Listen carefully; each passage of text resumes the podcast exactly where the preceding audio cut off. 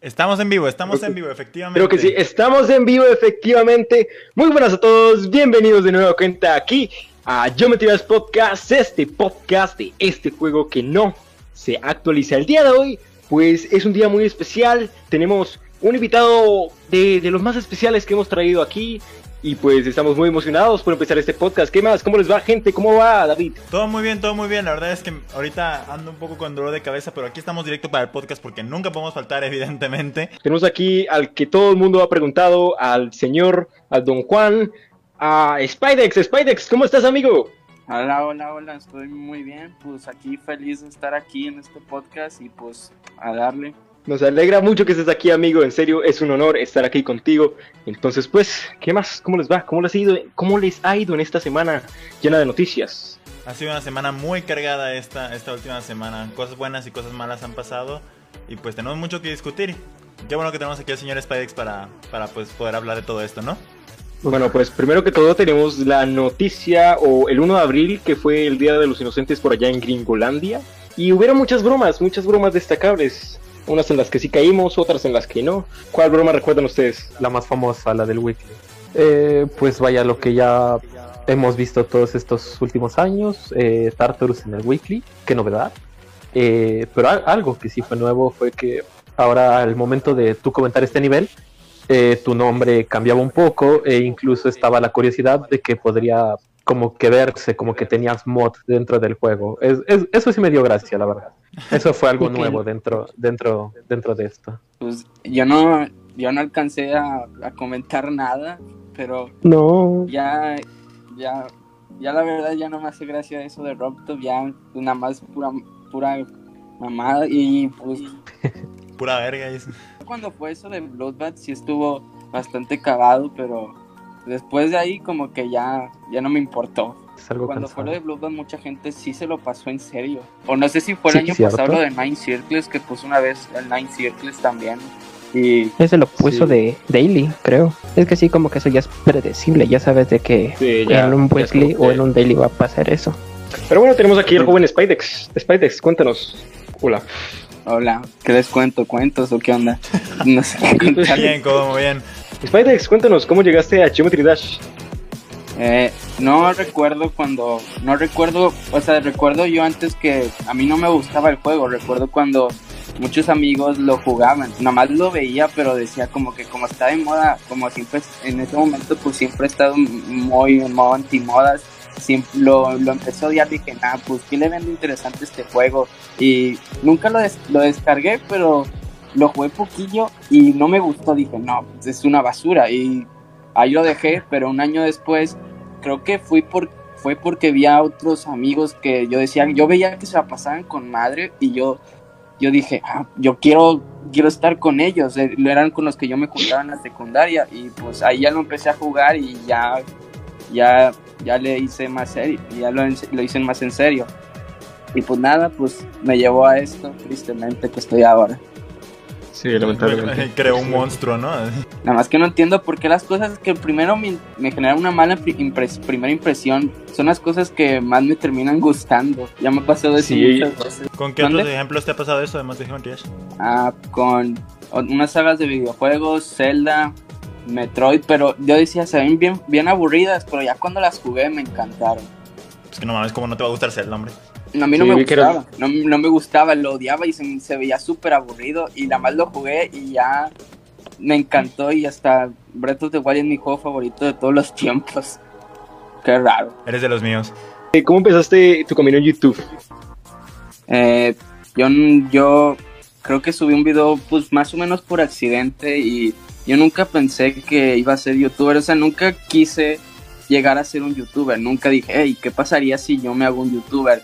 Nunca me pregunté eso, simplemente como que lo hice ya y de ahí como que le agarré un gusto, un gusto raro, pero...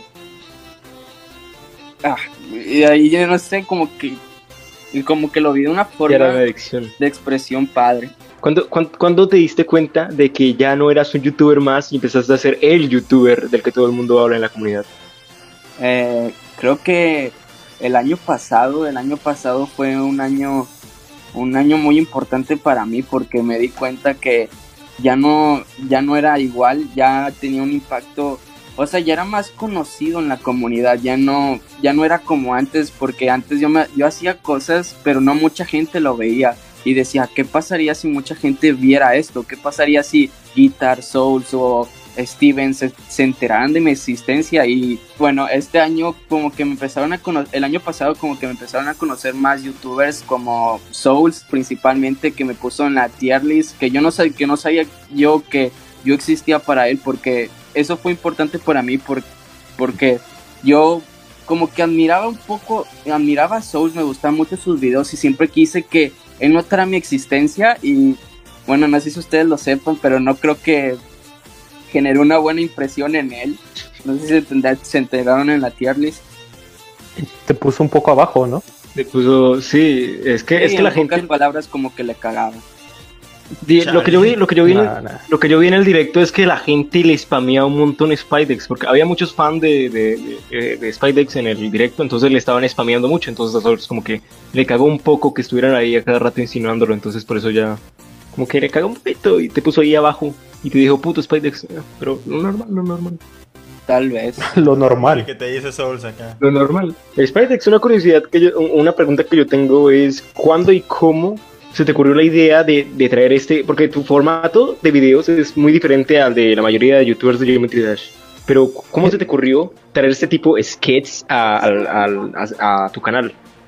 Ah, yo siempre, yo siempre pensé en hacer eso desde, desde que enseñé mi voz dije, yo quiero enseñar, no, que nunca quise enseñar mi cara, pero quería portar una máscara, una máscara de mi superhéroe favorito de Spider-Man, porque dije, "Ah, nadie lo está haciendo, yo como que me vería medio cagadillo si lo hiciera y lo intenté, no lo pensé varias veces de que, ah, ¿qué pasaría si esto saliera mal en algún momento o si mi canal fuera para abajo nada más por ese formato? Dije, no, dije, lo voy a hacer y antes que nadie porque ya cuando hice eso, irónicamente después mucha gente, alguna gente llegó con el mismo for- formato de que, no, pero no con el formato ese de hacer sketch, sino de ponerse una máscara de Spider-Man y decir pendejadas.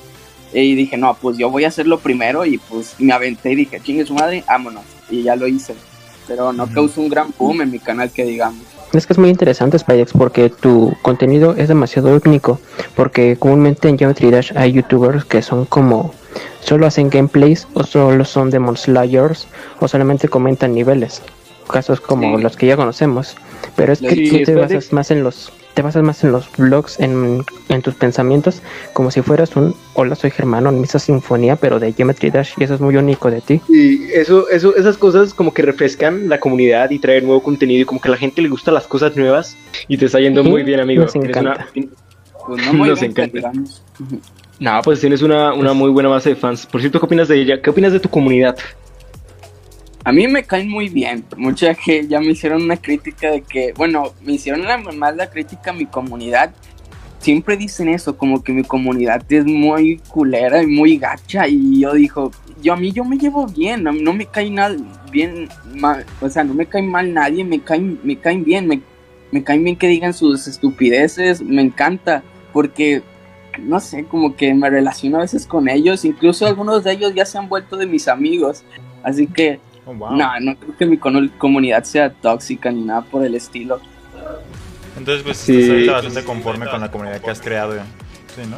Sí, porque aparte también lo bueno es que creo que llega un punto en el que tengo una libertad muy padre de que puedo decir algún chiste como que ah, como que subido de tono y mucha gente no se lo toma mal porque saben que, o sea, que lo digo en broma, o sea, que no lo digo en serio y nunca no, o sea, saben diferenciar cuando digo las cosas en serio y cuando digo las cosas no, porque si yo fuera otro youtuber como, no sé, ponemos que Guitar hace un chiste de humor, de humor negrillo y a él lo van a funar y todo eso, y en cambio a mí yo puedo permitirme hacer eso y no lo han hecho, nunca lo han hecho. Como que ya saben como que ya es broma. Pues sí, ya te conoces, tu propia comunidad. Espera, quería, quería preguntarle a Spidex, ya que estábamos hablando hace rato de, de su canal y todo eso, quería preguntar, eh, ¿cómo, cómo es el proceso que tú sigues para crear uno de tus videos? Pues eh, primero, pues la idea más que nada, eh, luego eh, más que nada desarrollarla, o sea, en mi cabeza nada más pienso qué puedo hacer, o sea, con qué tipo de estilo podría hacer este video, porque ahorita me gusta mucho hacer videos como que con un estilo un estilo diferente en cada uno. El de la vez pasada, el de que subí la ahorita, subí, tenía el estilo como que de hombres de negro, el otro de que no tenía luz, o sea, me gusta tener darles una temática, pero creo que esa temática me está costando mucho tiempo y luego de ahí hago el guion, eh, edito, ah, no grabo y edito. Lo más difícil es hacer el guion. ¿Cómo cuánto tardas haciendo un Sí, guion ok. promedio? Mm, Como depende, a veces me tardo como una semana porque si no me gusta lo vuelvo a hacer, o a veces tres días. ¿Te ha pasado eso? ¿Te ha pasado eso de, de, de rechazar y botar a la caneca un video completo? Sí.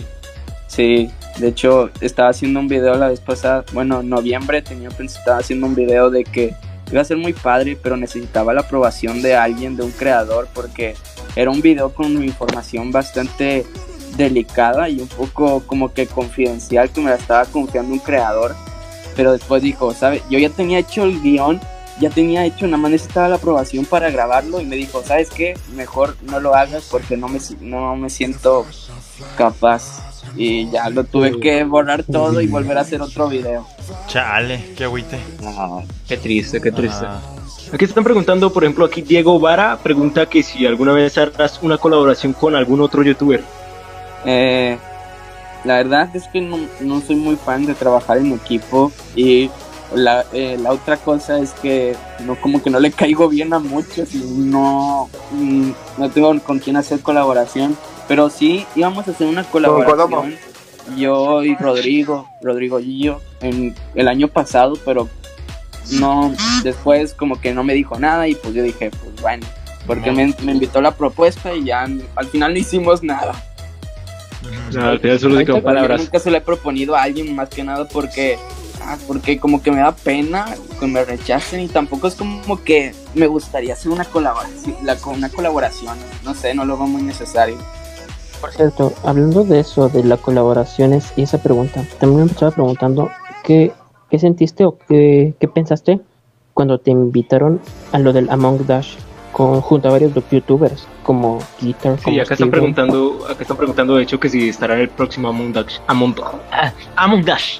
Ah, sí, pues me sentí de que, bueno, primero de que va a haber otro, la verdad es que creo que no. Habían dicho de que, de que iban a hacer otra cosa, pero con otro juego, pero la verdad creo que ya no iban a hacer otro, pero la otra cosa sí me sentí muy padre. O sea, estaba con guitar y estaba bien, bien nervioso y estaba con los más grandes y estaba nerviosísimo. Y al final para que, para que no hiciera nada, pues Sí, ¿por qué? ¿Por qué no participaste?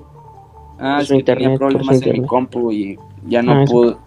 eh, como que no cargaba bien el juego y luego ya no pude hacer nada. Sí, Sí, aquí muchos se están preguntando, demasiados, es que una cantidad brutal de personas se está preguntando, y ya sabemos la respuesta obviamente, pero Spidex, que si algún, en algún momento piensas quitarte la máscara.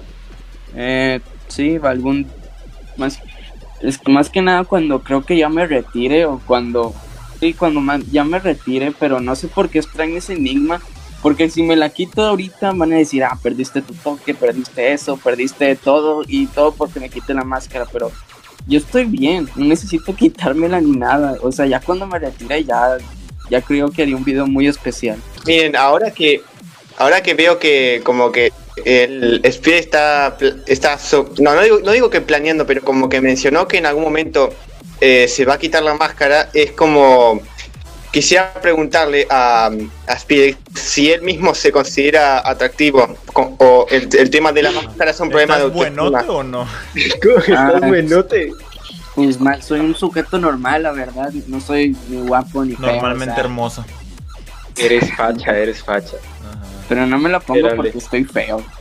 Así, de cero a Robtop, Ah. ¿qué tan guapo eres? Eh, top. Ay, No, entonces entonces, la, la máscara es para no enamorar. Sí. Eh, ¿te puedes Speed, te, te lo digo sinceramente, estás condenado al éxito.